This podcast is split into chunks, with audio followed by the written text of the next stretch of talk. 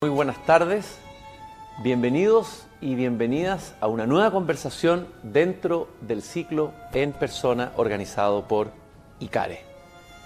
Esta tarde conversaremos de economía, pero también de Dios. ¿Cómo dirán ustedes que tiene que ver la economía con Dios? Primero, quiero recordar a uno de los personajes más entrañables y provocadores, en un cierto sentido, de un novelista que yo amo y que me marcó en mi juventud, Fedor Dostoyevsky, la novela Los hermanos Karamazov, Iván Karamazov.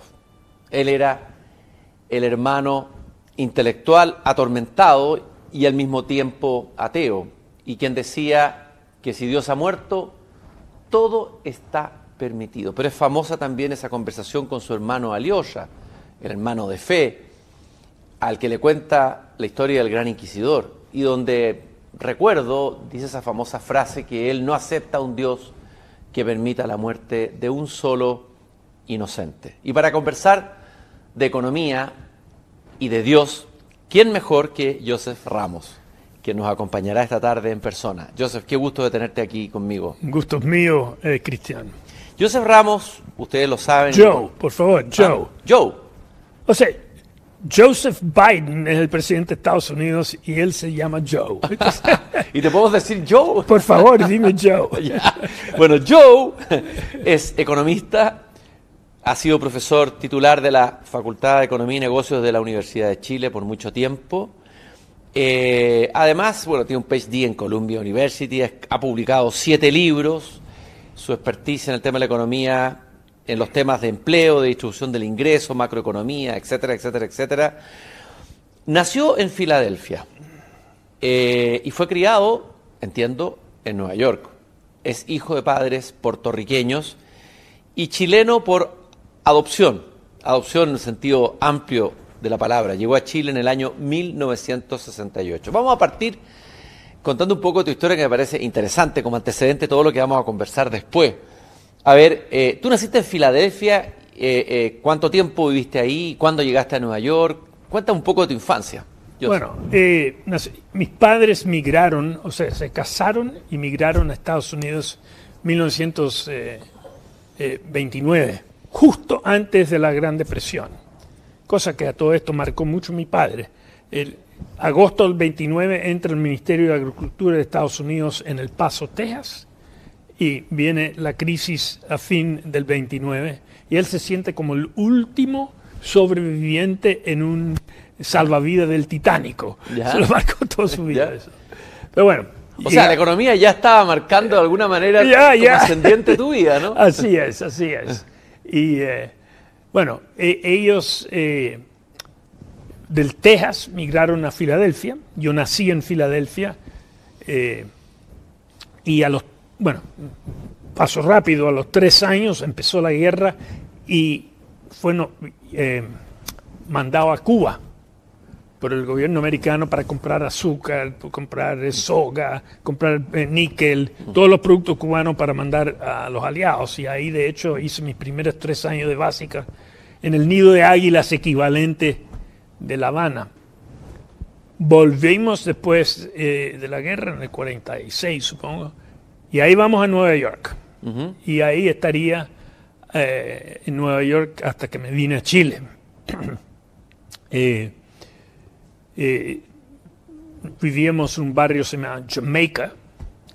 Ahí fui a escuela básica, después media y después a Columbia, a la Universidad de Columbia.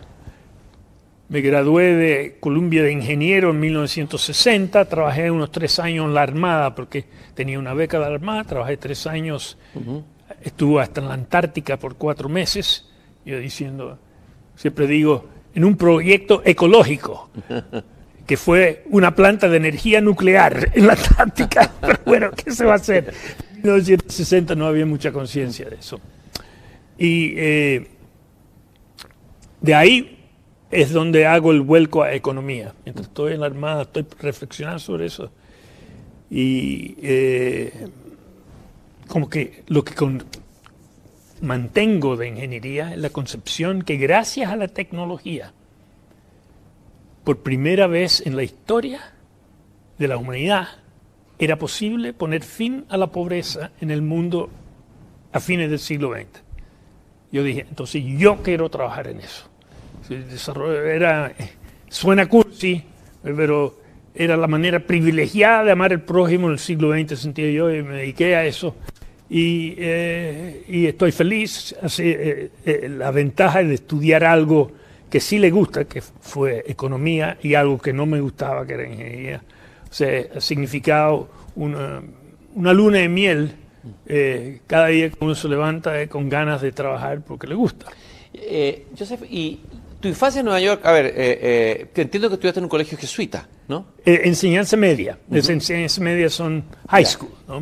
Los últimos cuatro años. Ya, y, el tema de Dios ahí te, estaba presente en tu familia, era un tema de conversación, entiendo que tu padre era agnóstico, tú lo Exactamente, mi madre, mi madre era católica, o sea, no beata, pero era católica, mi padre era agnóstico. Bueno, y de hecho, ¿Por qué entro al sistema parroquial católico? Fue muy divertido. Cuando llegamos de Cuba a Nueva York, nuestro barrio, fuimos a la escuela pública a escribirme cómo se llaman niños, dónde viven ustedes, en qué curso entran, en el cuarto, listo. Eh, ¿Qué edad tiene? Siete años. Pues no puede entrar a cuarto siete años, imposible. Es demasiado joven. Eh, y, y, dice, no, pero si mi mamá dice, estudió en muy buen lugar. ¿Dónde estudió? En Cuba. Era como decirle que había estudiado en el Congo. Di la prueba y dijeron, perdería su tiempo en cuarto, tendría que estar en quinto. Y ahí mi padre interviene y dice, pero no puede ser, demasiado joven. De hecho, entré a los 16, demasiado joven, ¿qué se puede hacer? Entonces, la misma eh, profesora de la escuela pública dice, mira, en nuestro barrio creo que la escuela parroquial está algo más avanzado. Y ahí fui, me aceptaron, ahí, ahí aprendí la Ave María, eh, en cuarto básico.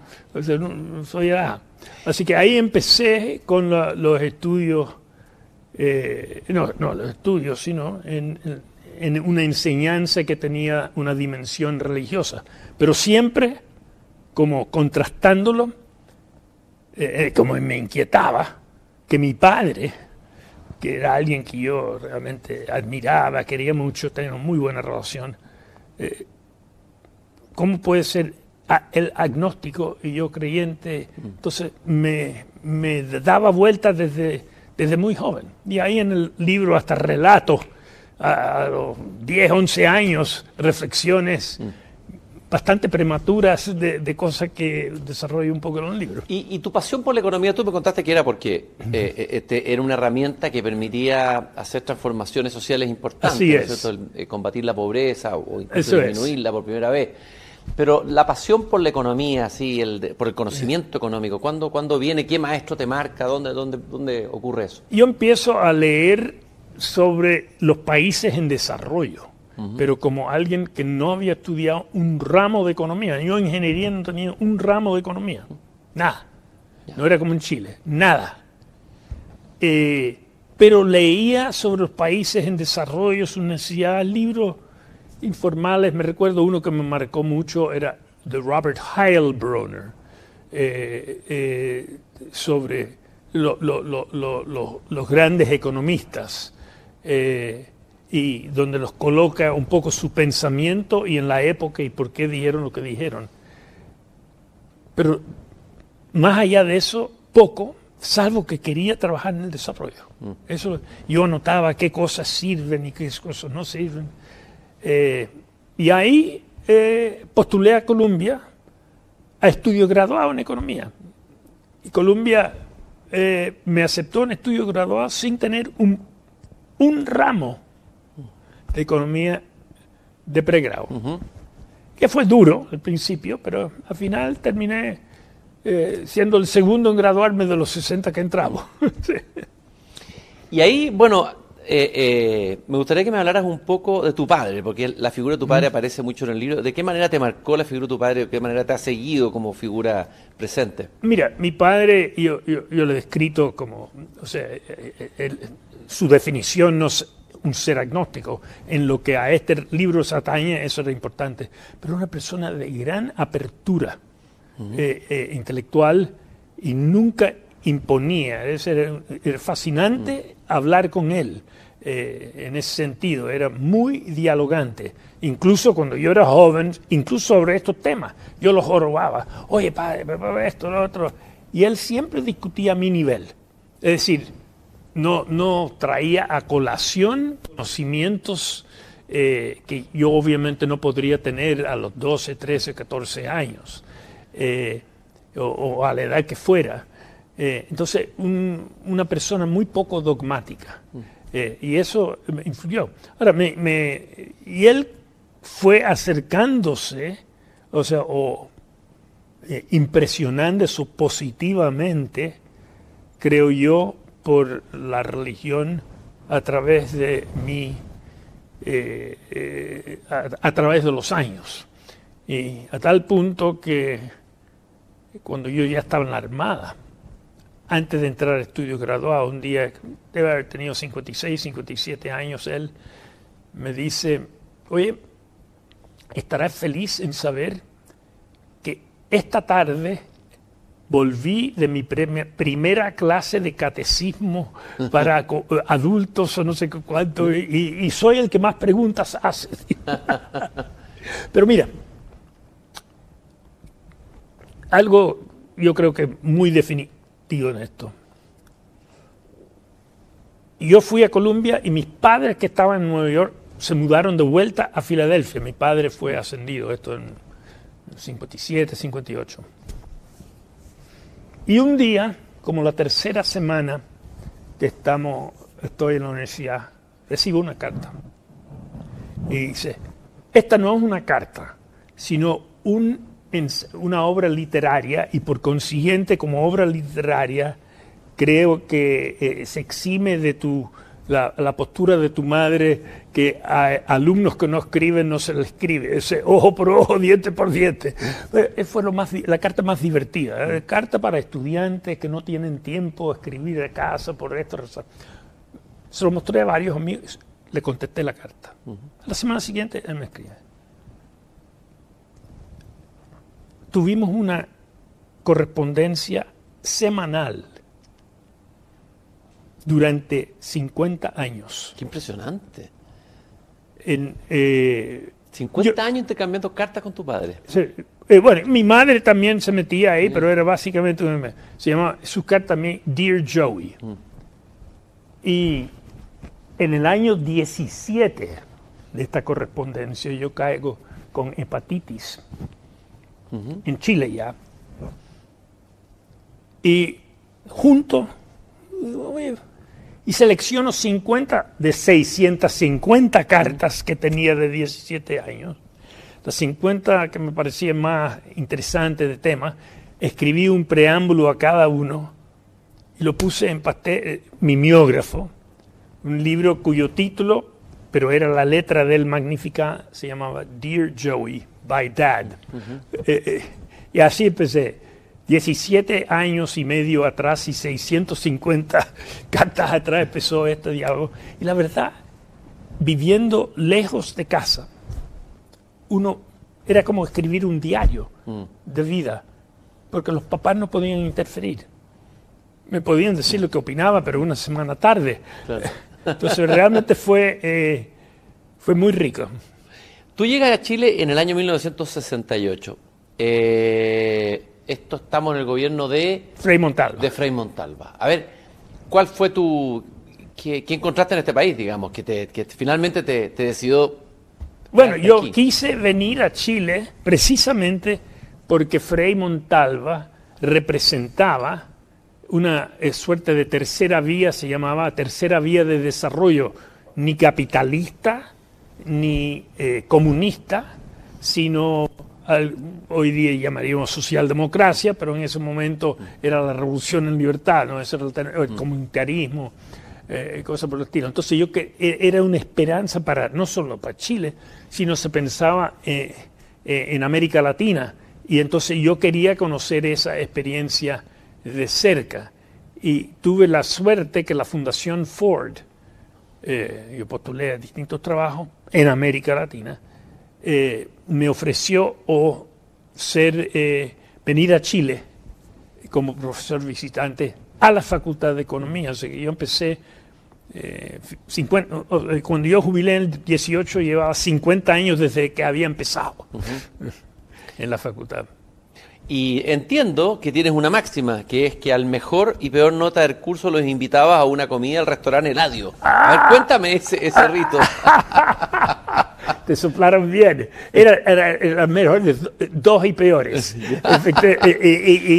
eh, al final introduje a alguien que estaba con el cuatro. Efectivamente, me gustaba eh, tomar el pulso del curso y eh, entonces invitar alumnos y hablar y por qué pensaban lo que pensaban, no solo del curso, sino sobre todo primero hablábamos de que podíamos mejorar en las clases, que no entendían si era muy rápido, era muy despelotado, me decían esto del día uno hasta el día final, nunca eh, lo pude eh, organizar bien, pero era una manera de acercarme al alumnado y, además comer bien. Me gustaría que, miráramos Chile, tú como economista, si miras Chile desde ese año que llegaste, el año 68, a hoy día, si tuvieras que hacer como un relato, ¿cuál es el relato que harías, digamos, de la historia del desarrollo económico, todo lo que ha pasado y que tiene que ver también con la historia política? ¿Cuál, cuál, cuál tuvieras que contar la historia a alguien, de una nueva generación, a un nieto, por ejemplo? Bueno, yo diría que Chile ha estado no, no me comprometo a que esto es lo que diga mañana, pero a tu mm. pregunta hoy, yo diría que Chile ha estado en la frontera de los cambios socioeconómicos más importantes. Mm. Desde Frei Montalva, que era esta tercera vía, Allende, que era un socialismo, un socialismo de lo que existían antes, no era nórdico, un neoliberalismo puro Chicago, o sea, no fue una dictadura cualquiera, en ese ámbito cualquiera, y yo diría una socialdemocracia, al menos por buena parte de los últimos 30 años.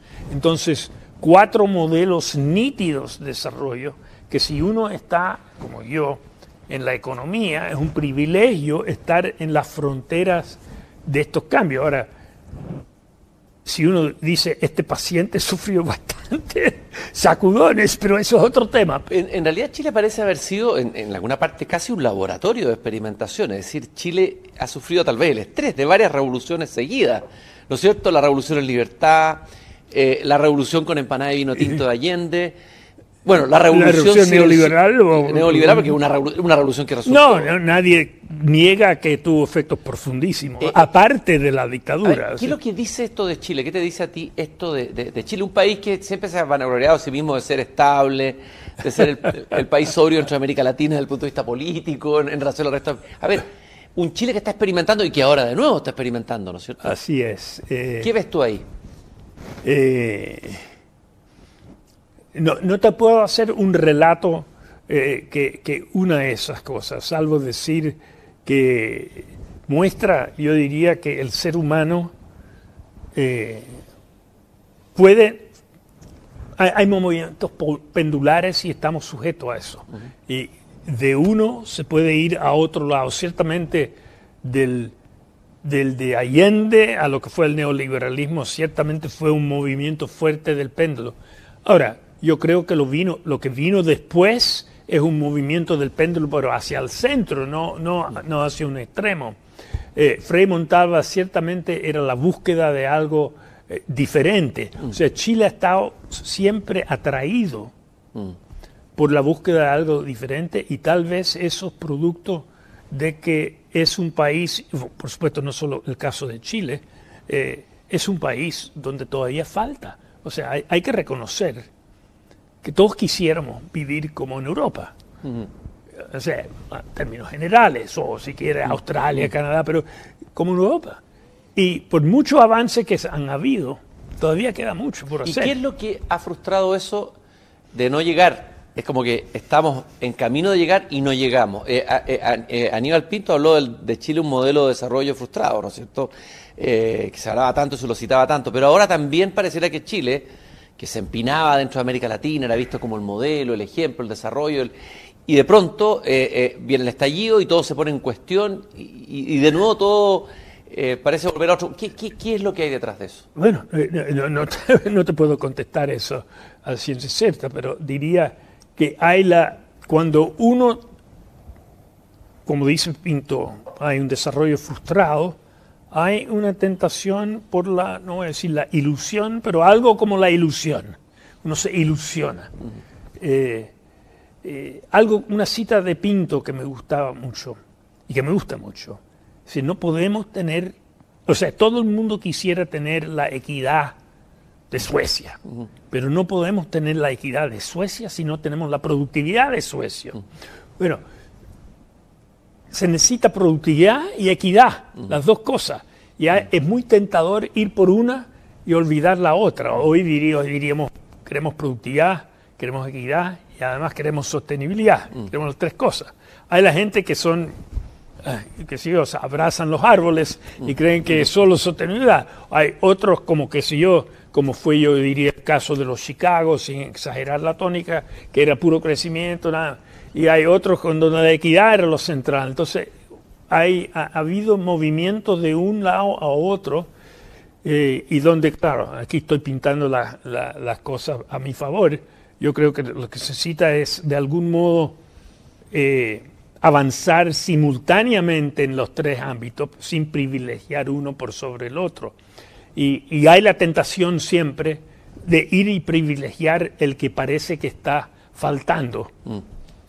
Eh, tú dijiste y has afirmado que todas estas décadas de 1990 al 2010, incluso incluye el 2020, es el mejor momento en términos de desarrollo económico y social de Chile. Primero, hagamos el diagnóstico de ese periodo que se ha demonizado bajo el rótulo, no fueron 30, lo sabes, no fueron 30 pesos, fueron 30 años. Es decir, sobre todo hay una generación más joven que critica fuertemente, incluso generaciones de economistas, digamos, algunos que están hoy día en puestos de gobierno. Uno de ellos fue eh, ayudante tuyo. O Nicolás Grau. Nicolás Grau. Tenemos estas peleas discusiones con él. Ni más ni menos estar en, el Ministerio de Economía. Eh, sin embargo, hay una generación nueva, sobre todo, que ve con, muy críticamente eso que tú consideras como el mejor momento en términos de desarrollo económico y social de Chile. Yo francamente no creo que miren mal eso en general. Yo creo que la gente joven no conoce mucho el pasado, ni le interesa mucho el pasado. No voy a decir Grau o, o Boric. Eh, lo que la gente no le interesa, si mi papá, es el caso, los papás, la generación eh, de mi edad, tiene hoy día un ingreso dos veces y medio lo que tenía en 1990. En plata de hoy, dos veces y medio. ¿Sabe cuánto era el salario mínimo? Hoy día estamos hablando de subir de 350, bueno, ya subió a 400. ¿Cuánto era el mínimo en plata de hoy en 1990? Era algo menos de 100 mil pesos. imagínate el cambio que eso significa. Y eso, eso, esos son números. Entonces a mí me gusta plasmar esto en otros indicadores. La mitad de la población de Chile no tenía refrigeradores en 1990. hoy día es casi todo el mundo. O sea, 96%. O sea, es un cambio para la señora Juanita brutal. Eh, la, eh, el 50% tenía no tenía máquinas lavadoras de ropa. Todos tienen. Eh, eh, hoy día todavía la mitad no tiene auto. Estamos muy impresionados por los autos. Todavía la mitad no tiene. En 1990 o el 80% no tenía. Entonces, el cambio ha sido brutal en lo económico, pero también en lo social. Eh, los la educación, cuando yo llegué a este país, eh, eh, era menos de básica el promedio de la fuerza de trabajo. Hoy día, hoy día eh, enseñanza media completa. o sea, y, el promedio sería más si no fuera que los viejitos no nos hemos muerto todavía. Pero ese, o sea, el cambio en eso, la esperanza de vida hoy en Chile se demoniza eh, el, sistema de salud. Es un año mayor que Estados Unidos. En, en el indicador más importante de bienestar, que es la salud, estamos emparejados con un país desarrollado, Estados Unidos. O sea, ningún otro indicador estamos ahí. Bueno, entonces, enormes avances. Por supuesto, estamos a mitad de camino. ¿Y cuál es el origen entonces de este malestar del que se ha hablado tanto y que se, se habría manifestado en el estallido? ¿Cuál es, qué, es lo que no se vio, que no vieron ni siquiera los economistas, los analistas? ¿Cuál es la, fisura, la falla de algo que, que iba tan bien? Voy a simplificar. El joven que yo le digo, oye, tu papá hoy gana dos veces y medio más que lo que ganaba en 1990 en plata de hoy. dice, bueno, me importa un huevo. Lo que a mí me interesa es cuánto voy a ganar yo eh, en el futuro. O sea, el joven mira hacia adelante, no mira hacia atrás. Entonces, eh, y cuando mira hacia adelante, quiere saber por qué no estamos como Europa. Entonces, ese es el vaso. El joven mira el vaso eh, o sea, lo que queda por hacer, o el vaso medio vacío. Eh, pero el progreso que ha habido es enorme. Por supuesto, hay, hubo corrupción, o hubo, hay corrupción. Por supuesto, hubo abusos, y hay abusos. Eh, eh, hubo prácticas antimonopólicas. O sea, todo Monopólicas, claro. monopólicas, no, monopólicas. y todo esto es algo que irrita enormemente. Eh, la desigualdad en Chile, si bien se ha reducido, todavía es muy fuerte. Eh, entonces, queda mucho por hacer en ese ámbito. Pero eso es razón para cual yo, diría, no, no criticar lo que se hizo, sino decir, todavía falta. No podemos llegar de un suáquete de 20% de Europa a 100% de Europa sin pasar por 50% de Europa, como estamos hoy día. Y vamos bien en la dirección correcta con las decisiones que se están tomando, con la, la línea, por ejemplo, de tenemos un nuevo gobierno, una nueva generación, hay una nueva constitución. ¿Vamos bien en la línea para asegurar ese desarrollo y esa llegada a convertirnos en país europeo? Mira, cuando... o, estamos equivocándonos de camino? ¿Cuál es tu diagnóstico? Yo, mi, mi, mi opinión es que el presidente Boric, cuando era joven, más joven, en el 2010, Nicolás Grau, creo que su visión de la sociedad eh, era equivocada. Y lo que ellos proponían creo que era ilusorio, sería, sería una nueva ilusión. Eh, pienso que desde el discurso después de la primera vuelta en adelante del presidente Boric ha habido un cambio en las palabras al menos, bien significativo. Eh, rescato, por ejemplo, algo que dijo en la cuenta pública que nadie ha dicho, ni de derecha, ni de centro, ni de izquierda. Oye, este país tiene que elevar la productividad, hasta dio una cifra, en un y medio por ciento al año para poder crecer cuatro. Eh, esa afirmación, poner el tema de vuelta, lo que dije Aníbal Pinto, mm. no solo era equidad, que mm. era el discurso, podríamos decir, bueno, el grueso de la cuenta pública era sobre cosas de discurso, pero de, equidad. Pero hablar de eso me da, da, la esperanza que podría, si lo hiciera bien, ser una concertación 2.0 renovado, con mística. ¿Y ese no será Marcel? ¿Esa no será la, la mano de Marcel? Bueno, creo que definitivamente, o sea, cuando nombró a Marcel, para mí me sorprendió enormemente, eh, para bien. Eh, eh, Mario Marcel es espíritu puro de lo mejor de la concertación. Y yo creo que si el presidente Boric le sigue sus consejos, va a ir por buen camino. Y pienso que si hubo esa frase sobre la importancia de la productividad, y con esa cifra que citó, eh, eso puede ser sin duda la influencia de Marcel y puede que eso vaya permeando el gobierno. He escuchado a Nicolás Grau hablar en los mismos términos, cosa que años antes en la facultad le escuchaba menos. Así que hay signos positivos, pero eh, todavía pesa mucho el pasado su historial de 2010 eh, hasta el día de hoy que me hace dudar que vaya a tener buen eh, camino, eh, buen término el gobierno del presidente Boric. En el 2017 Boris dijo es muy importante leer a Joseph Ramos para entender economía en estos últimos años. Te, tiro un piropo ahí. No me digas, no tenía idea eso que dijo, Eso dijo Boric el año 2017. Ah, bueno, entonces te cambio toda la O sea, estabas en el, eh, estaba entre los economistas leídos por el Frente Amplio.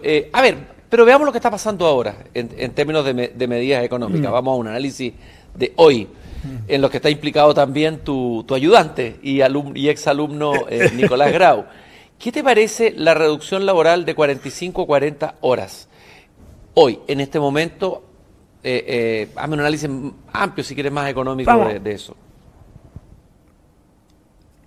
Yo creo que el ocio, o sea, no solo por, no solo por pan vive el hombre, eh, muchas veces me preguntan cuando hoy es lunes se va, es feriado, eh, ¿cómo va a afectar la producción? Bueno, tal vez afecte la producción, o sea, no tal vez, sin duda va a afectar la producción negativamente. Pero el ocio es un bien, no nos olvidemos de eso, no, figura en el PIB, pero es un bien. Mm. Pero forzar la reducción a 40 horas tiene una consecuencia, que es que si no se produce lo mismo, en 40 horas que en 45 horas, el salario va a bajar. Bueno, si tú dejas que el mercado opere. Y yo creo que si uno le ofrece a la mayoría de los chilenos, quieren trabajar 40 horas pero ganando 10% menos o 12% menos, la mayoría dice no. Es más, si le dice prefieres trabajar 50 horas. Dirían, prefiero trabajar 50 horas. Y el problema con las 40 horas, entonces, muchas veces dicen, no, no, pero ahí va a aumentar la productividad. Como yo digo, no, es al revés. Me dicen, ah, no, en Suecia trabajan 38 horas, son más, productivos. no, es, es que porque son más productivos, es que pueden trabajar en 38 horas. O sea, nosotros debiéramos ser más productivos para, llegar, a, 40 horas. ese y no, no al revés. Y el discurso del cuenta pública así lo dio. Mm.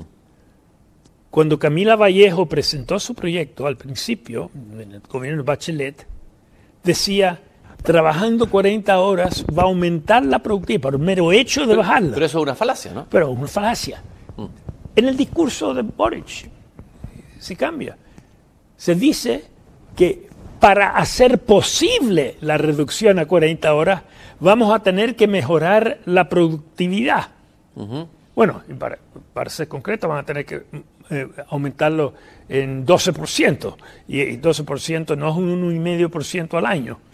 Entonces, eh, eh, al menos el discurso ha cambiado. Pero yo creo que no, la reducción a 40 horas forzado en ese sentido eh, eh, es una política errónea. ¿Y el sueldo mínimo? ¿El, alza del sueldo mínimo? bueno, el alza del sueldo mínimo eh, a 400 con una inflación de 10% no es particularmente fuerte. sí, el alza tiende a, presionar los costos, sobre todo las pymes, y por consiguiente trataron de dar, no trataron, dieron un subsidio sustantivo a las pymes, a todo esto, como 5%. De, de, así que, pero el, ese es el desafío siempre con el sueldo mínimo. Todos sabemos que 400 mil pesos, 350 mil pesos es muy bajo. Quisiéramos que fueran más. Monseñor Goich, 10 años atrás, propuso el llamado salario ético. Pero eso es pagarle lo que, que si yo, ponte tú que uno dijera, no, lo correcto es 500 mil pesos. Lo correcto, mínimo decente, 500 mil pesos. Ok. Pero las pymes no pueden pagarla. Entonces, y no solo aumenta sus costos, sino se reduce el empleo. Entonces, ¿cómo sopesamos eso? Bueno, la propuesta era que el fisco ponga la diferencia entre lo que la persona, la empresa puede pagar y, ah, y los 500 mil pesos. La presidenta Bachelet no lo hizo porque era muy caro.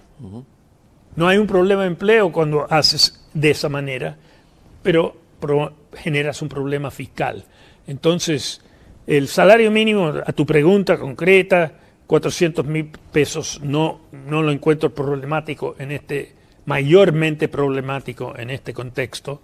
Eh, ir a 500 ya va a ser palabras mayores. La reforma tributaria parece ser la gran bandera del nuevo gobierno, la primera gran bandera importante. Eh, y tú te he escuchado por ahí decir que es error partir con ella. Ahora, tal como está, me gustaría que me explicara si es necesaria una reforma tributaria, ah, qué tipo de reforma tributaria y, cuál es el error hoy de partir con ella. el punto de no partir con ella es un punto eh, de forma. Eh, o sea, efectivamente, si uno tiene un conjunto de políticas sociales que quiere realizar, eh, si lo quiere hacer responsablemente debe financiarlo. Eh, la primera pregunta que yo haría, o la primera duda que tendría respecto a la reforma tributaria, hoy día en el Mercurio había, o ayer había comentarios de distintos economistas de por qué no se iba a poder lograr con lo propuesto algo.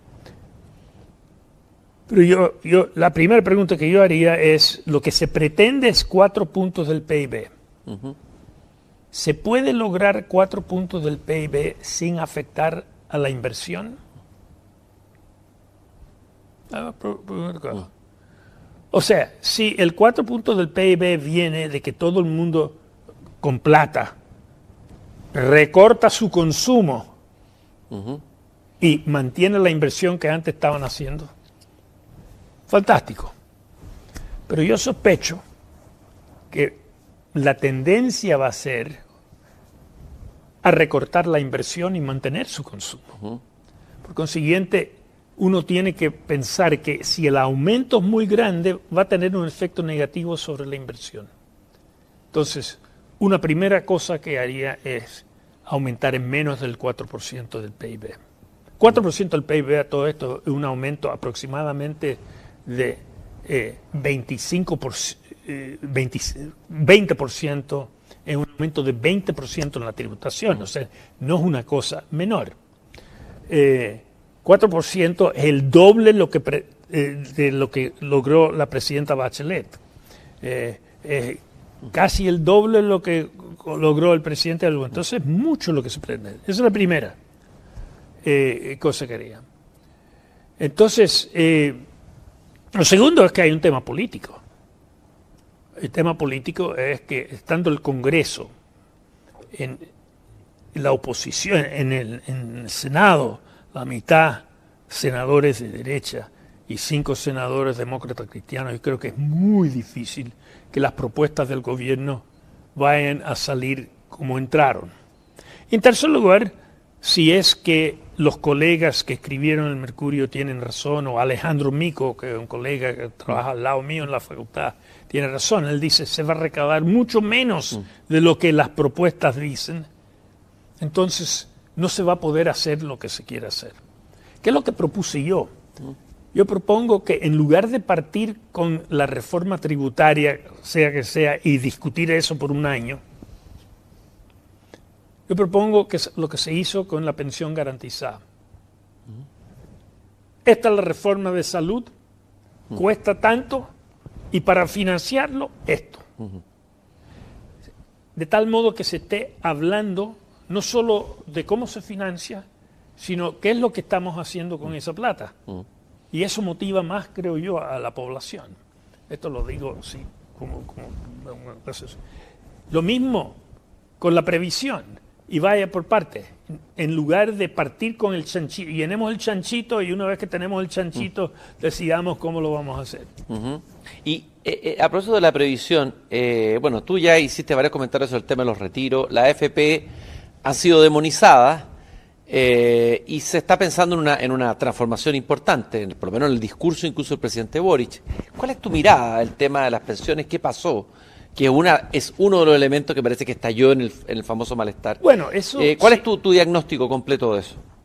Mira, el problema fundamental, el pecado original del sistema de AFP, en mi opinión, es que la cotización que antes era del orden de 20% cuando habían cajas en el sistema antiguo, que eran 20%, y que financiaba pensión en general malas, se pretendió hacer con 10% lo que malamente se hacía con 20%. O sea, la cotización, la razón fundamental por la cual las pensiones son bajas, la razón fundamental, es que la cotización es muy baja. Si la cotización hubiera sido 20 y no 10, como a todo esto el promedio en la OCTE, las pensiones serían el doble de lo que son hoy día y no sería tema. Ahora, habría temas que, que si yo, que las mujeres o grupos informales, pero el tema grueso no estaría. Entonces, el tema central de corregir, a mi mover, es cuánto va a ser la tasa de cotización. Y tal es así que eh, el presidente Boric ha hablado entre 6 y 8 puntos de aumento. Eso es lo que va a aumentarlo, fundamentalmente. Lo segundo, claro, es que si tú pones un piso, como la pensión garantizada, que es un, que es un aporte fiscal, o sea, si uno fuera a decir qué mal de omisión hizo la concertación, no corrigió esta falencia en el sistema de pensiones. O sea, sabíamos o tendríamos que haber sabido que las pensiones iban a ser bajas sin tener que esperar al primer jubilado. Porque la cotización es baja. Ponte tú que la cotización fuera el 1%. Bueno, obvio, por muy rentable que sea, la pensión va a ser baja. Entonces, eh, ese sería mi... O sea, eso, eso yo creo que es central. Eh, creo que eh, se va a discutir mucho de cuánto va a las cuentas individuales y cuánto va a las cuentas colectivas. Eso va a ser en el Congreso.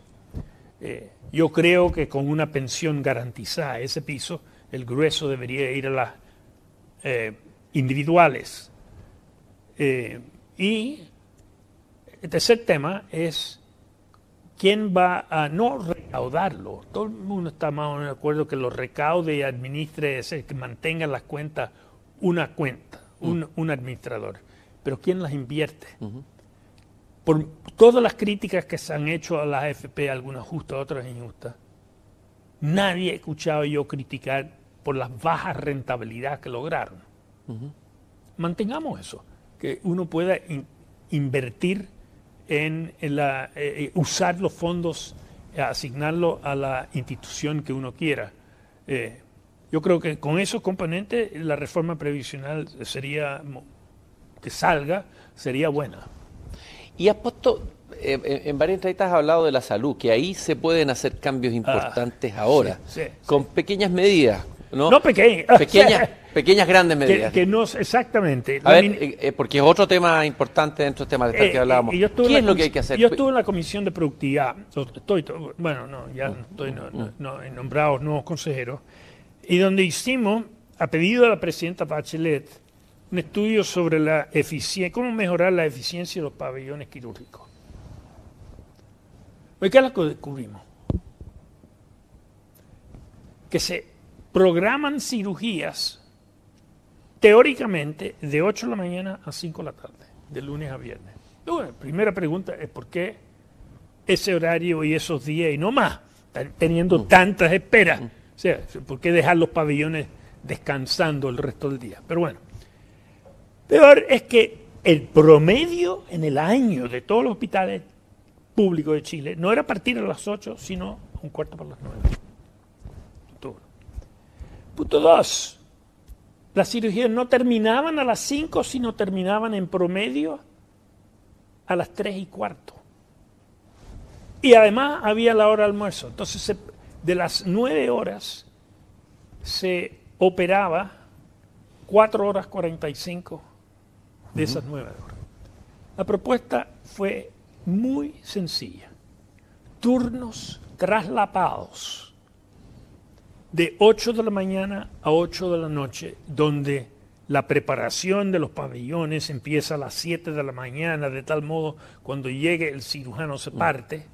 La hora de almuerzo, no hay hora de almuerzo porque el equipo que sale almuerzo mm. cuando termina, el que entra y almorzó, eh, esa hora se gana y se opera hasta las 8. eso doblaría las cirugías, doblaría las cirugías de lunes a viernes y, a mitad de costo. Y si ya se sabe eso, ¿por qué no se ha hecho? Es casi de sentido común, ¿no? Es de sentido común. La ministra Yarza fue nuestra asesora mm. principal y por eso estoy muy esperanzada en esta reforma, porque ella, esta propuesta nació en buena parte de ella. Cuando nosotros, este informe fue solicitado por la presidenta Bachelet, se lo presentamos al presidente Piñera cuando terminó el informe, justo la pandemia cuando empezó el 20, 20. 2020, en marzo del 2020. Se lo presentamos en enero. Mm. Estaba el ministro Mañalich. Tanto el presidente Piñera como Mañalich cantaron, cantaron lo iban a hacer. Decían, cuando el presidente Piñera escucha que los pabellones no empiezan a las 8, porque la gente que lo prepara también llega a las 8 de la mañana, le pregunta a la directora de FONASA de la época, ¿eso es cierto? Dice, sí, eso llegan a las 8. ¿Y por qué no las cambiaba antes? Mm. es eh, elemental. Entonces mm. hay, hay reformas como esta que se pueden hacer, cuestan más porque van a haber más horas mm. cirujanos, van a estar trabajando más. Eh, hay que dar ciertos incentivos para ello pero el costo, aprovechando, estás aprovechando los pabellones, los scanners, las resonancias y organizando mejor eh, eh, el equipo a mitad del costo actual. Sin eh, todo esto, esto, todo esto sin construir un hospital más. ¿Cuáles son los peligros que tú ves de nuestra economía hoy? En la cotidianidad empieza a aparecer en la gente fuertemente el tema de la inflación. ¿no es cierto? Pero también el tema de la violencia y la delincuencia afecta a la economía, por eso podríamos hablarlo aparte, es un elemento que no, bueno, se puede eh, No, ese, es un tema no solo ahora. Sí, sí. Eh, nosotros llevamos encuestas en la facultad sobre eh, los temas que más preocupa a la población. Llevamos como 20 años en mm. esto. y casi siempre el tema número uno, lejos, es la delincuencia y la inseguridad. Mm. O sea, el, solo cuando hay la marcha no más FP o los pingüinos eh, surge eh, pensiones o surge educación, pero este es el tema. Pero bueno, eh, tú... Ah, te estoy preguntando esto porque... ¿Cómo ves tú, cuál es tu diagnóstico de lo que está pasando en Chile ahora? ¿Qué va a pasar? Bueno, el, el, devenir de Algunos hablan que viene un escenario posible de estanflación, que habría estancamiento más inflación, eso lo bueno, escuchamos. Esta es una mala suerte para este gobierno o cualquier gobierno que hubiera asumido, del signo que fuera. tenemos inflación alta, no, o sea, en parte por exceso de demanda de los retiros eh, y, de los apoyos fiscales. Nunca, se enfatiza eso. los apoyos fiscales sumaron más que toda la pérdida de ingresos eh, de los dos años de la pandemia. Eh, y a eso se suma lo, lo, famoso IFE. ¿eh? Eh, exactamente. Bueno, desgraciadamente la guerra de Ucrania le ha agregado al tema del problema del exceso de demanda local eh, este fenómeno que incide en el precio del petróleo, el precio de los alimentos. Y lamentablemente no sabemos cuánto tiempo esto va a durar ciertamente va a durar todo lo que dure la guerra.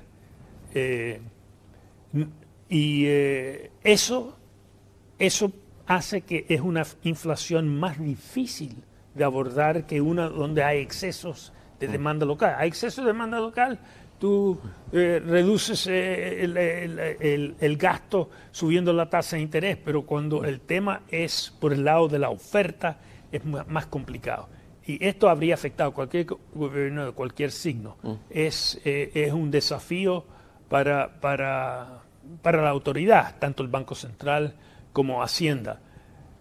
El MEPCO, la parafina, son eh, medidas paliativas mm.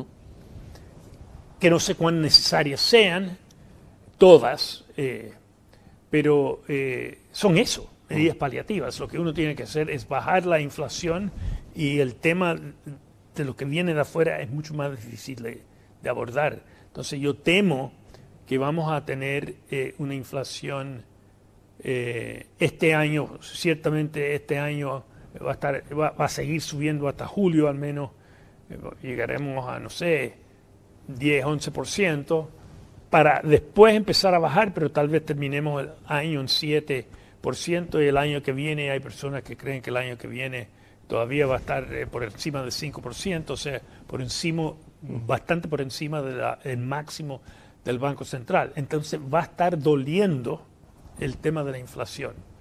Y, no veo que, o sea, no hay mucho que se pueda hacer salvo provocar una recesión, y tampoco queremos eso. entonces, eh, eh, eso es otra manera para hacer que los precios no suban, pero una manera bastante... Eh, es como sangrar al paciente para curarlo, como en el pasado.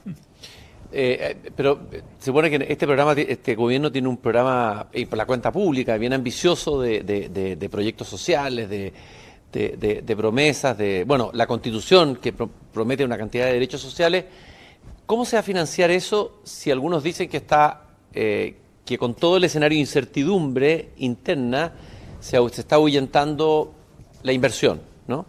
¿Cómo, ¿Cómo, ves tú ese escenario? ¿Cómo, ves tú la inversión hoy, lo que, lo que viene? Eh, bueno, separamos los temas. Ah, eh, el tema de inflación es un tema que sería el gobierno de centro, izquierda, mm. derecha, y inflación con Ucrania mm. es un escenario complicado, tanto para el Banco Central como Hacienda. El tema de los proyectos sociales depende de la reforma tributaria y de lo que dijimos antes, entonces, eh, eh, de cuánto van a, conseguir para eso. Pero eh, el, yo preveo que no va a ser posible hacer todo lo que están planteando, todo es muy fuerte, la mitad de lo que están planteando.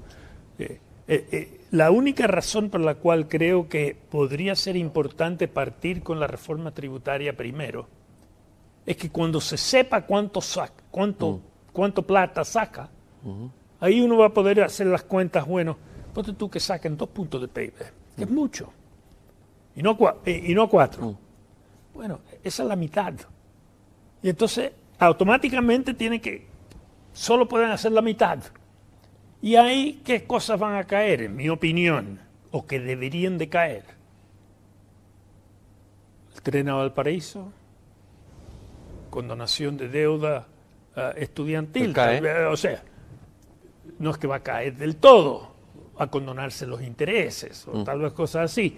Eh, la, pensión garantizada universal, en lugar de ser 250 mil mm. pesos, que sea 220. O sea, el, el, si, si, el chanchito está a la mitad, mm. uno no puede hacer todo lo que está planteado, o sea, que la cultura tenga el 1% del presupuesto. Mm. En fin, hay, hay, tantas cosas ambiciosas y buenas, pero sumadas todas, lo bueno es que el presidente se ha comprometido con hacerlo con responsabilidad. Mm. Es decir, hacerlo solo cuando hay financiamiento. Mm. Entonces, si, sabemos cuánto se llenó el chanchito primero, bueno, ahí eh, podremos eh, decidir qué cosas cortar y qué cosas no, y qué cosas hacer eh, a mitad y, qué cosas no.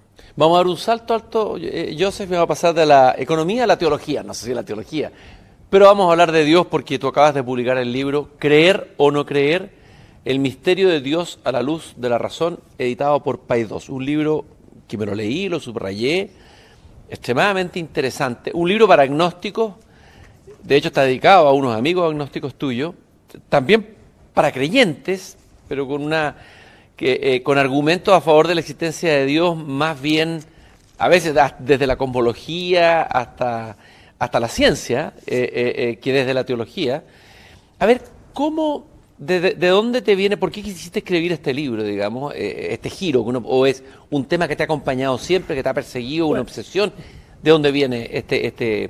Bueno, este es mi, no me iba a decir mi último amor. O sea, cuando dejé la universidad en 2018, tenía este proyecto en mente, que había ya empezado a estudiar desde el 2001 en un sabático, y eh, lo que me motiva es que ahora, es que yo, yo veo un ambiente, yo diría, no, de ateísmo, sino de indiferencia. Eh, eh es peor que el ateísmo. Que es que peor, que eh, las palabras de los lolos, mucha gente dice, yo no estoy ni ahí con ese tema. Y yo, la verdad es que yo he estado como ahí con ese tema desde cabro chico, tal vez por el agnosticismo de mi padre, que siempre me, me jalaba, ¿cómo, ¿cómo, es esto? Y eh, entonces, frente a eso, eh, escribo este libro porque yo creo que el tema el, tema de la existencia de Dios toca las preguntas como más existenciales, fundamentales de la vida, ¿no? Eh, ¿De dónde viene el universo? ¿Hacia dónde vamos? ¿Qué sentido tiene mi vida? Eh, el universo, ¿en qué consiste la plenitud? Y, la respuesta que uno dé a eso, yo creo que depende mucho, eh, la, la respuesta atea o la, respuesta creyente. Eh, y eh, eso me motivó entonces volver a poner este tema, o volver a poner, poner este tema sobre el tapete de la discusión, que se discuta este tema y no que se ignore. Ahora, eh, de alguna manera tú hablas aquí de la importancia de la honestidad intelectual, es decir, bueno, que tanto los ateos sean honestos, los bueno, no sé, los agnósticos una manera también de no, de no, de no comprometerse, digamos, con, una, con, un, con un juicio. Eh, eh, y los creyentes, la importancia de la honestidad, ¿eso te ha importado mucho para escribir este, este libro? Sí, sí, sí. Eh, no, yo creo que la deshonestidad intelectual o, el autoengaño es, es, una tentación común, yo creo que a todos, a todos ser, creyente y no creyente. Y no digo que yo esté libre de ello, eh, pero al menos por las cartas sobre la mesa. Estoy diciendo con este libro, eh, yo creo que esta es, estos son argumentos que apelan a la razón, eh, no a la teología, no, no a la religión, a la razón. O sea, esto como alguien me preguntó el otro día, yo creí que esta era una materia de fe. Yo le dije, bueno, pero oye, Aristóteles y Platón escribieron sobre este tema sin que ellos tuvieran fe.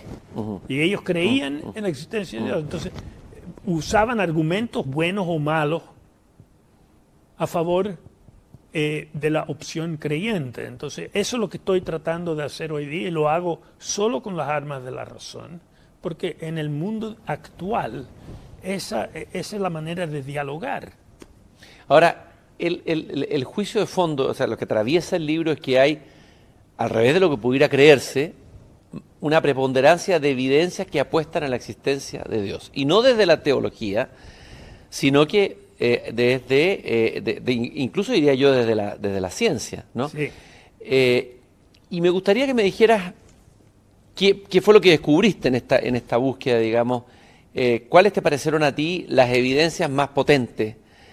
¿Y en, qué dimensión las encontraste, digamos? ¿Dónde las encontraste?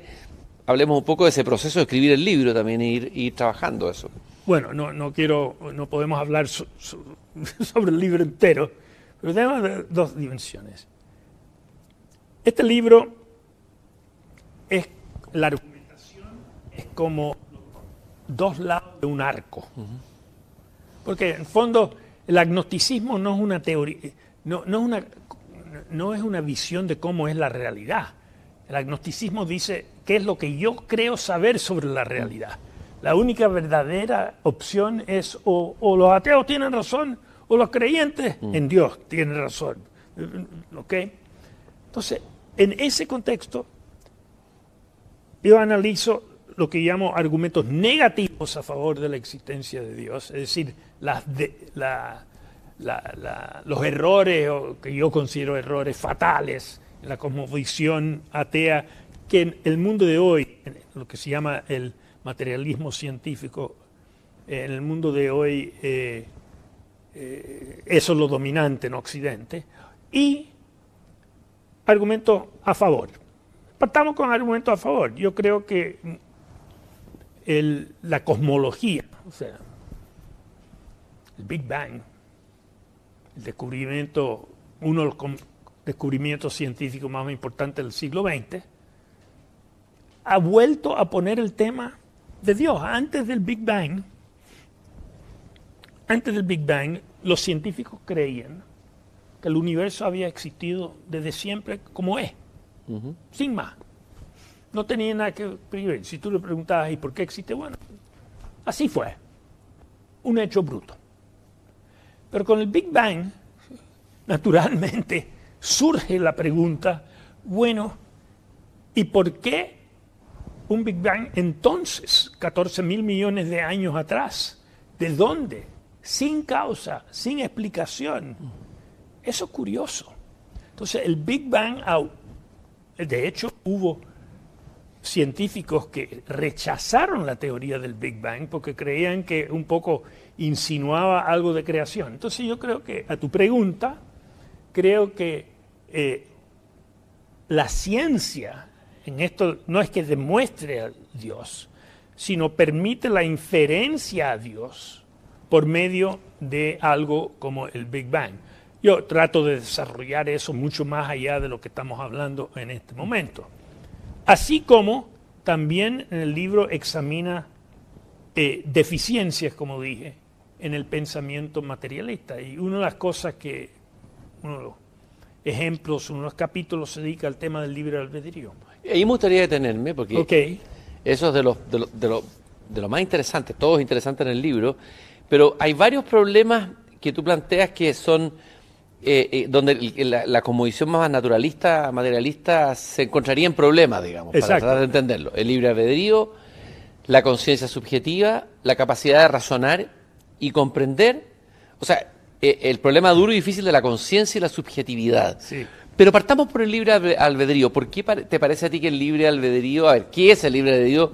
Podemos decir, ¿cuál sería la mirada materialista del libre albedrío? ¿Y cuál sería la mirada digamos, no materialista del libro. Mira, yo creo que el 99% de las personas, 99,9% de las personas, si yo le pregunto, ¿tú crees en libre albedrío? O sea, si uno se le explica qué es, diría que sí. O sea, yo fui libre, no completamente libre, pero seguir ingeniería o cambiar a economía.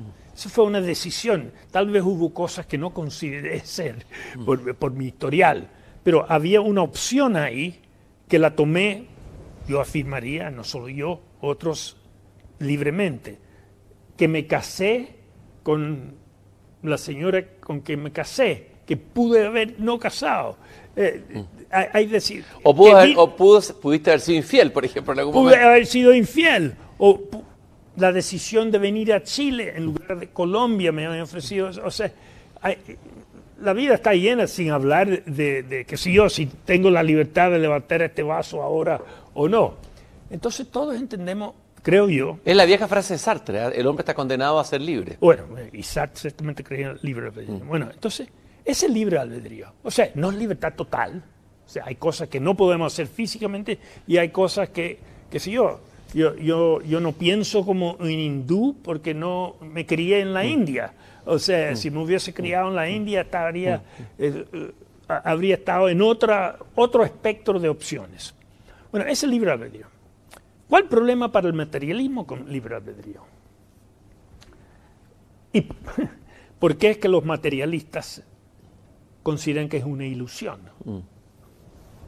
Porque toda la materia, así como toda la materia en todo, o sea, todo, eh, según materialismo, todo es materia o materia en combinaciones cada vez más complejas, como es el cerebro, tal vez el órgano más complejo que tenemos. Pero al final de cuentas, que obedece leyes físicas, químicas, biológicas. Los átomos no tienen opción, los neuronas no tienen opción, hacen lo que tienen que hacer por esas leyes. Por eso es que no pueden creer que haya de verdad la libertad de haber ido a ingeniería o a economía. ¿Por qué? Porque una, una, mirada materialista decía, bueno, pero eso es fruto de la historia, de una cadena de causas que, se podrían explicar incluso materialmente, físicamente. Sí, sí, cada, cada, uno, cada uno tiene, entonces en ese momento tú tienes la ilusión. Mm, mm que estás tomando esa decisión libremente. Pero la verdad es que no podías hacer sino otra cosa. Bueno, yo, yo le pregunto a él, ¿qué evidencia? O sea, ese, ese en el fondo trata como ilusorio mi sensación del libre albedrío. ¿Y por qué lo trata de ilusorio? No porque la evidencia lo muestra, porque la, evidencia de todo el mundo eh, es que sí la tienen, sino es que si hubiera tal cosa como libre albedrío, significa que hay algo que escapa. El materialismo, la causalidad, el determinismo, y por consiguiente algo que escapa lo material. Y habla de un eh, eh, un elemento, una dimensión de la realidad que no es material, yo llamo espíritu, eso es lo que convencionalmente se habla. Entonces, libre albedrío habla de que lo material no es todo, sino que hay otra cosa, espíritu. Y de haber espíritu, el materialismo se cae. Mm. Y si el materialismo se cae, debe haber dos opciones la otra. Es, porque llamo el argumento negativo.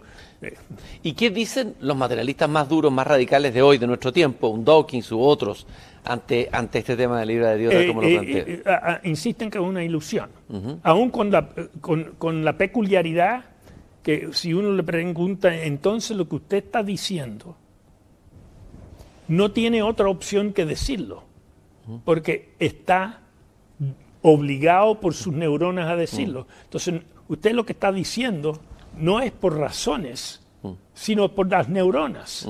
No, es, eh, eh, es un tema que no, eh, que, tratan de eludir. En, este, cuando, en, el fondo es el tema de la libertad humana. El tema, el, tema de la libertad humana. El, gran tema de Dostoyevsky, el gran tema de varios escritores y autores detrás de la literatura, la libertad humana. Bueno, hay una cita que tú leíste el libro, que hago Dostoyevsky, donde se enfrenta a los materialistas de su época y le dice, ya, mira, tú sabes, para reventarte, puedo hacer algo contrario a mis intereses, pero solo para mostrarte que yo soy dueño de mí mismo. O sea, eh, eh, eh, es, importantísimo, impresionante esa frase. También está el tema del razonamiento y la comprensión. Tú haces una pregunta ahí ¿Puede la materia pensar, si somos pura materia, podemos pensar? A ver, el tema del pensamiento como un argumento también sí, para la, supuesta existencia de Dios. eso de nuevo para denotar que lo que apunta el argumento es que es insuficiente la visión materialista sobre el razonamiento y es insuficiente porque eh, deja fuera lo que uno llamaría el espíritu o algo así. Entonces, ¿qué es, ¿en qué es insuficiente?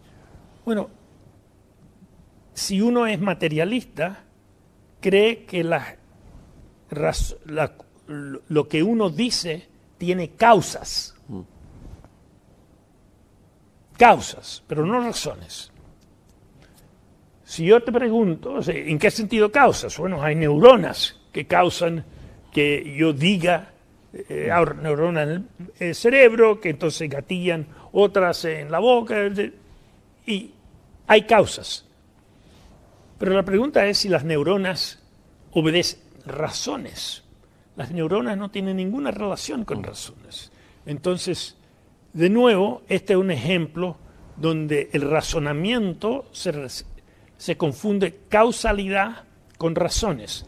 Yo doy un ejemplo ahí muy pedestre, si yo le pregunto a, alguien, ¿por qué tú crees en economía de mercado? Dice, bueno, porque soy rico. Esa es una causa. Los ricos les gusta la economía de mercado porque le va bien en ellos. Pero eso no, no es una razón. O sea, si, si, tú quieres dar una razón por la cual crees que la economía de mercado es buena, tienes que decir por qué aumenta el bienestar, la riqueza o algo, y no porque soy rico y me va bien en esto. Mm. Uno es una causa y lo otro es razón. Y, eh, y, sostengo, todo esto, esto no es algo mío, todos estos argumentos son cosas sacados de otros autores, eh, sostengo que el materialismo reduce el razonamiento a causas y deja fuera la razón. También Habla, eh, ahí estábamos hablando de los argumentos negativos, ¿no? es Sí, cierto? sí, Pero- sí.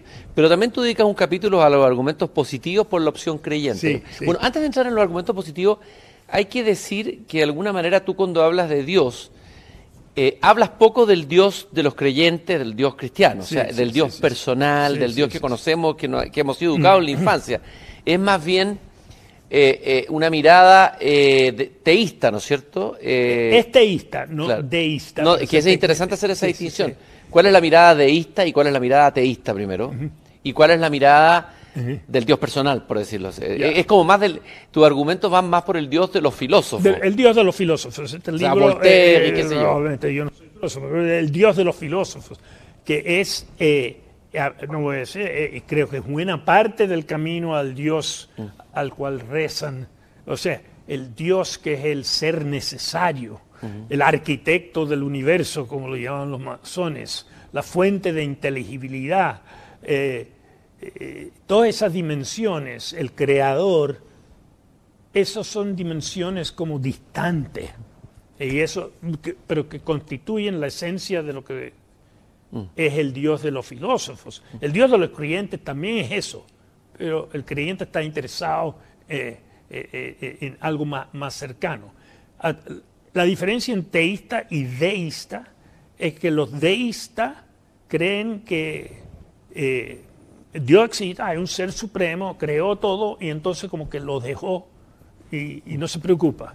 El Dios teísta se preocupa y por eso hay todo un capítulo sobre la moral, eh, donde él está muy interesado en, nos da el tirón de conciencia, o sea, nos siembra con la conciencia. Eh, y el, el Dios teísta entonces uno que sí está interesado en el ser humano aun cuando igual no es necesariamente el que uno reza y ciertamente no es Jesucristo o, o Alá. Y los, y los argumentos positivos de la opción creyente. Tú hablas de los chispazos de asombro Mm. metafísica, de la, la- la vieja pregunta por qué el ser y no la nada. Entremos en ese, en ese aspecto que es bien, bien Bueno, fascinante. esa, esa, esa para mí es una de las cosas. eh, yo siento que estaba hablando antes de que la, yo, yo creo que se ha adormecido el sentido de asombro en, en- en la actualidad, y no digo hoy, sino no sé por cuánto tiempo, se ha adormecido eso. Tal vez estamos en una cultura de la inme- inmediatez. Entonces, eh, ¿qué asombro? Por ejemplo, una de las cosas que siempre me fascinó es, ¿por qué es que yo existo? ¿Por qué, eh, bueno, yo existo porque mi papá existió, eh, eh, pero ¿y por qué existe planetas, Tierra? ¿Por qué existe el universo? ¿Por qué existe cualquier cosa? Nada de esto tiene que haber existido. ¿Y por qué existe?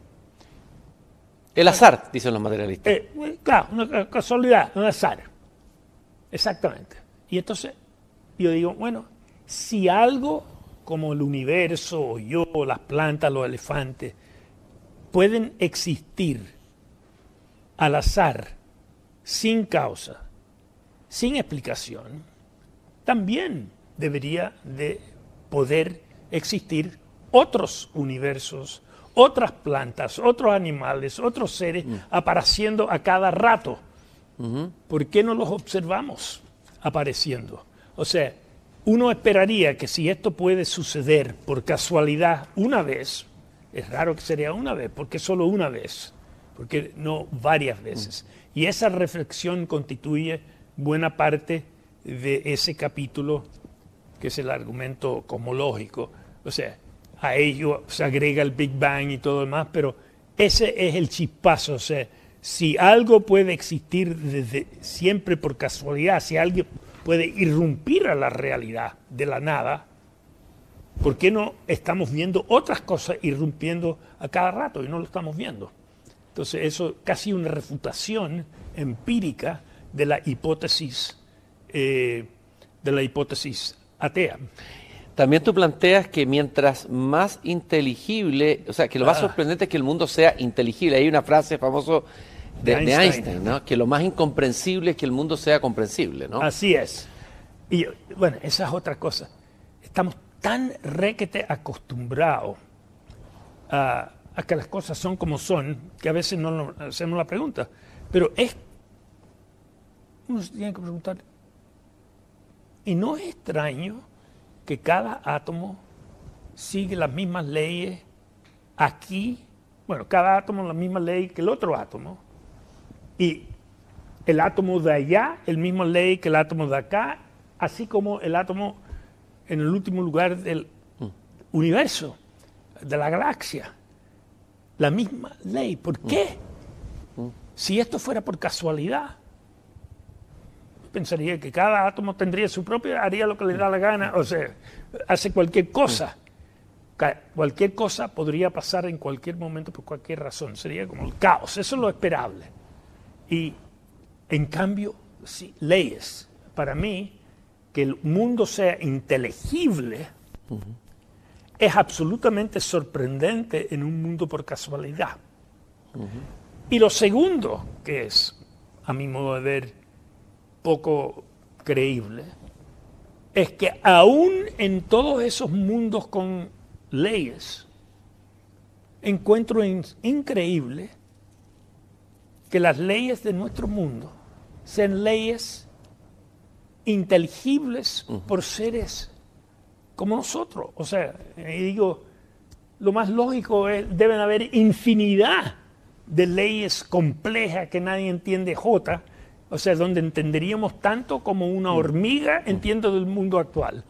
Eh, entonces, eso me habla de la fuente de que el universo tiene una fuente de, ah, el arquitecto masón, eh, el diseñador, eh, una inteligencia que es la fuente de esta inteligibilidad. Y por eso eh, tengo un chistecito que tal vez tú pescaste ahí, ¿Ya? que se dice que la ciencia arrincona la, religión. Y, digo al revés, mientras más inteligible el universo, más probable es que exista Dios.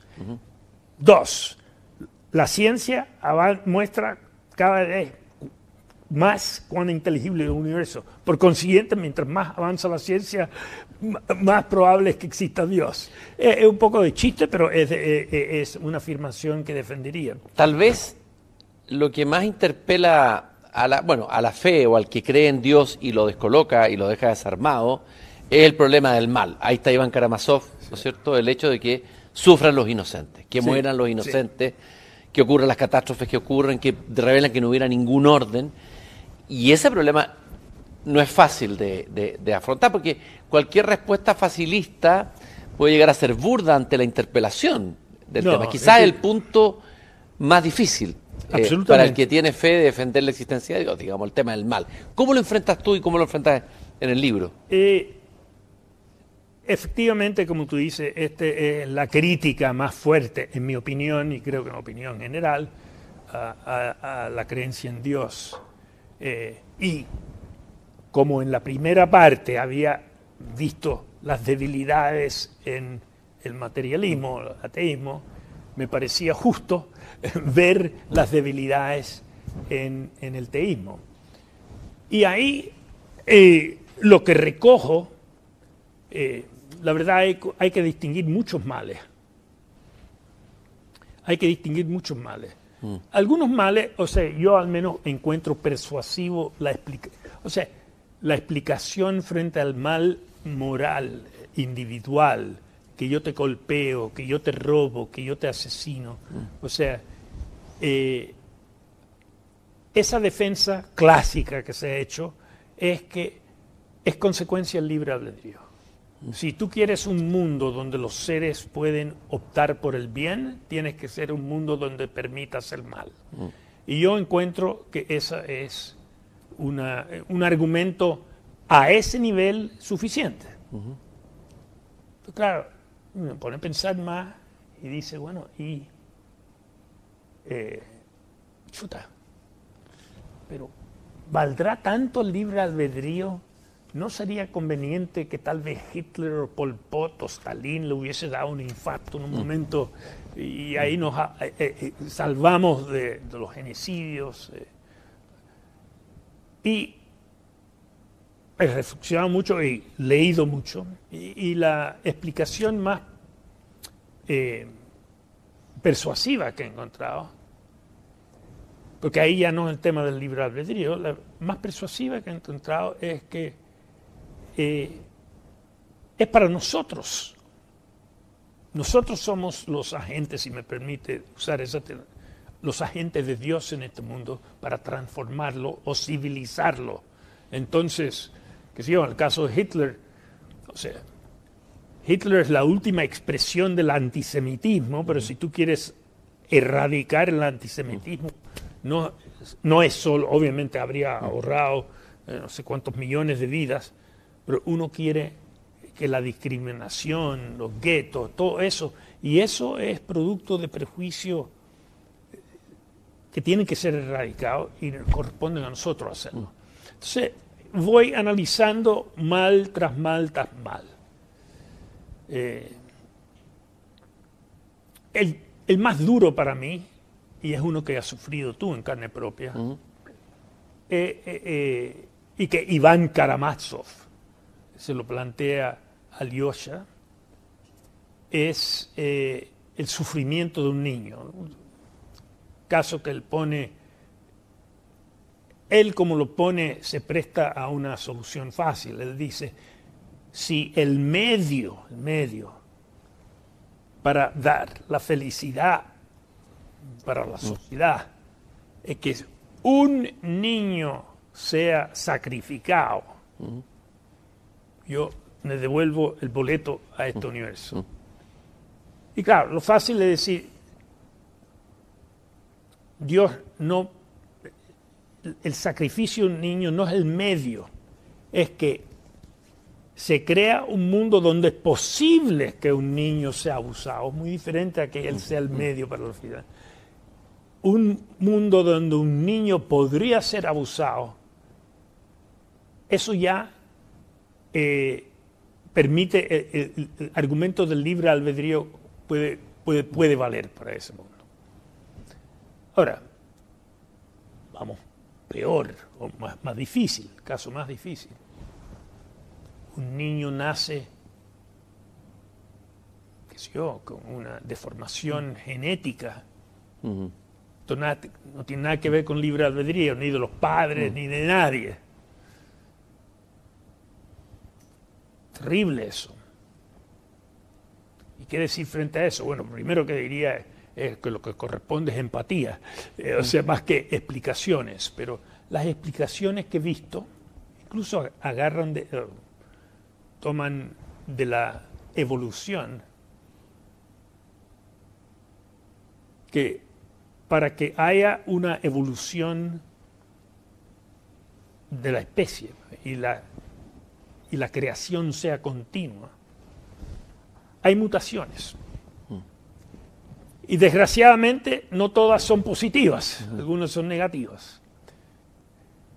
Eh, pero ese es el costo de poder tener estas, eh, este avance eh, de, la, de la raza, por así decirlo, o de la especie, mejor dicho. Es una explicación que que no me convence del todo, para serte honesto, pero creo que por ahí hay la pista para ese caso de ese niño. Obviamente ese niño es inocente, sus padres son inocentes, entonces uno dice, un mundo donde es posible mutaciones negativas. Ahora, es cierto que el universo se ha hecho de tal modo que tenemos un sistema inmunológico que precisamente nos protege contra males, pero no es perfecto.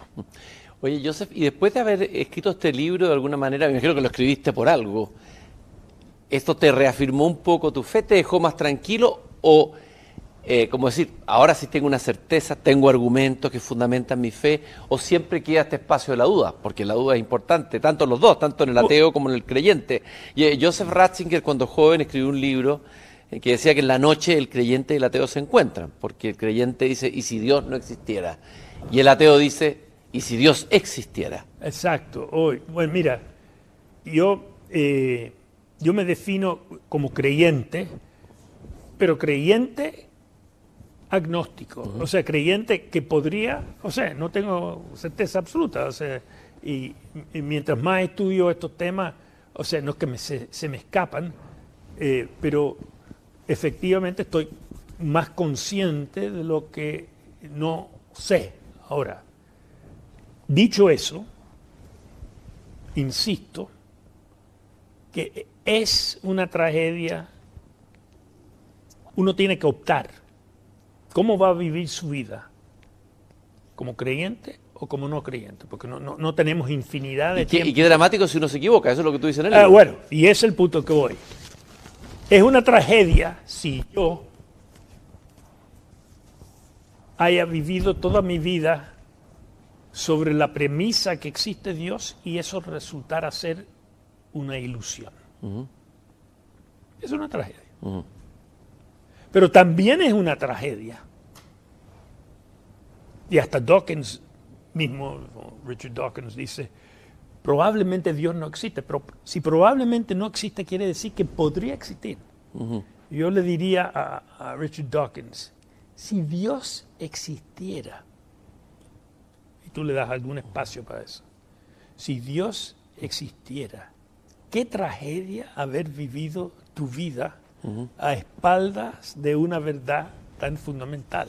Entonces yo creo que es inevitable. Sobre todo en el caso de Dawkins, que, que, el que, el que ha lanzado argumentos, digamos, de los más sólidos del materialismo y de alguna manera en la vertiente opuesta de la fe, digamos, sobre todo en el caso de Dawkins sería una tragedia tremenda. Sería, pero, pero también en los indiferentes, le diría lo mismo a alguien indiferente, ah, yo no estoy ahí ni con este tema. yo dije, bueno, imagínate tú que existiera un ser supremo que diseñó el universo y a ti para cumplir un cierto rol eh, en este drama moral que tú tienes un llamado y tú estás a espalda de esta ¿No crees una tragedia? Eh, ¿Tú crees que frente a eso puedes decir, ah, me da lo mismo? Mm. Joseph, ahora hago un giro. Joe. Joe, hago un giro de nuevo a la, a, la, realidad más prosaica y política para terminar nuestra conversación. No puedo dejar de preguntarte, desde tu mirada de economista, de analista de la economía, ¿cómo ves el texto constitucional? Eh, lo que has leído, ¿cuál es tu diagnóstico, cuál es tu mirada, cuál es tu escaneo del texto constitucional que se ha propuesto hasta ahora. Ya, eh, bueno, es bueno lo que dijiste. lo que sabemos hasta ahora, o yo no he leído el texto, incluso el texto que existe hasta ahora, prearmonización, yo no he leído del todo.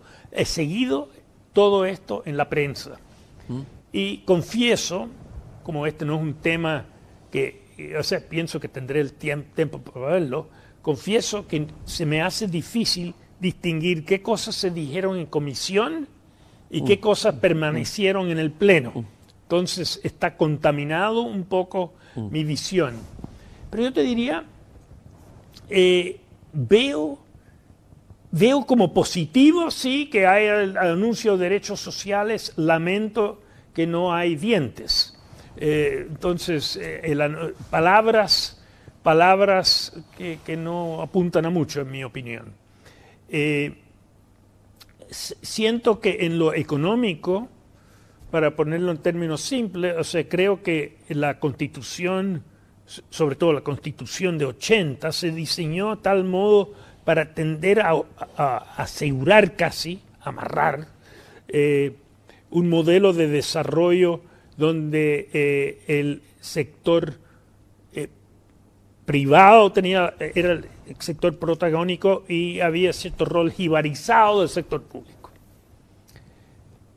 Creo que se pasó mi lectura hasta este momento al otro extremo, donde mm. ahora el modelo económico es consagrar otro, otro modelo, donde el sector estatal es el agente protagónico en el desarrollo y el sector privado es mirado con suspicacia y el sector público protagónico en educación, sector público protagónico en salud, sector público protagónico en seguro social, eh, posiblemente en el litio, sector representante. Entonces, eso me parece, en cambio, habría preferido uno donde el sistema, el sector público fuera un agente regulador más que el agente productor. Pero repito, tengo que leer todas las cosas que se ha dicho al respecto. Cuando me voy de la economía, tengo dos temas que me preocupan. Uno es, yo creo, como creo que muchos, en los, eh, en los asientos reservados para los pueblos originarios, pero no en la fórmula de la constituyente, es decir, donde son 11% de la población, tienen 11% de los asientos, independiente de cuántos votan. Yo diría que debería ser en proporción a cuántos votan y no de la otra manera, si no uno está dando... Distorsionando la democracia, el sistema representativo. Enormemente. Y finalmente, eh, tal vez consistente con lo que uno puede sospechar con este libro, eh, eh, me, no me preocupa, estoy que, que, la constitución consagre el derecho al aborto libre sin mencionar ni tiempo de gestación ni causa, a mí me, me, es casi una línea roja. Entonces, eh, tengo serias reservas, tengo que leerlo, soy un opinólogo, entonces creo que mi, responsabilidad es leer lo que quedó y no lo que se discutió eh, y, a raíz y, en función de eso opinar. Así que queda un mes para eso. Yo te quiero agradecer todo el tiempo que le has dedicado a esta conversación. Quiero invitar a todos los que nos siguieron y se interesaron en el tema de creer o no creer, el título del libro de Joseph Ramos, de adquirir el libro y leer un libro muy interesante, muy entretenido eh, que nos hace pensar, que nos hace plantearnos preguntas, El misterio de Dios a la luz de la razón, de Joseph Ramos, de Joe. Joe. Eh, editado por Pay 2. Joe, muchas gracias por haber estado conmigo esta tarde. Encantado. Y nosotros nos encontramos de nuevo el próximo domingo aquí en este Salón de Icare, también en su casa, a través de MOL TV, Icare TV y otras plataformas digitales, para una conversación con tiempo y en persona. Gracias por habernos acompañado.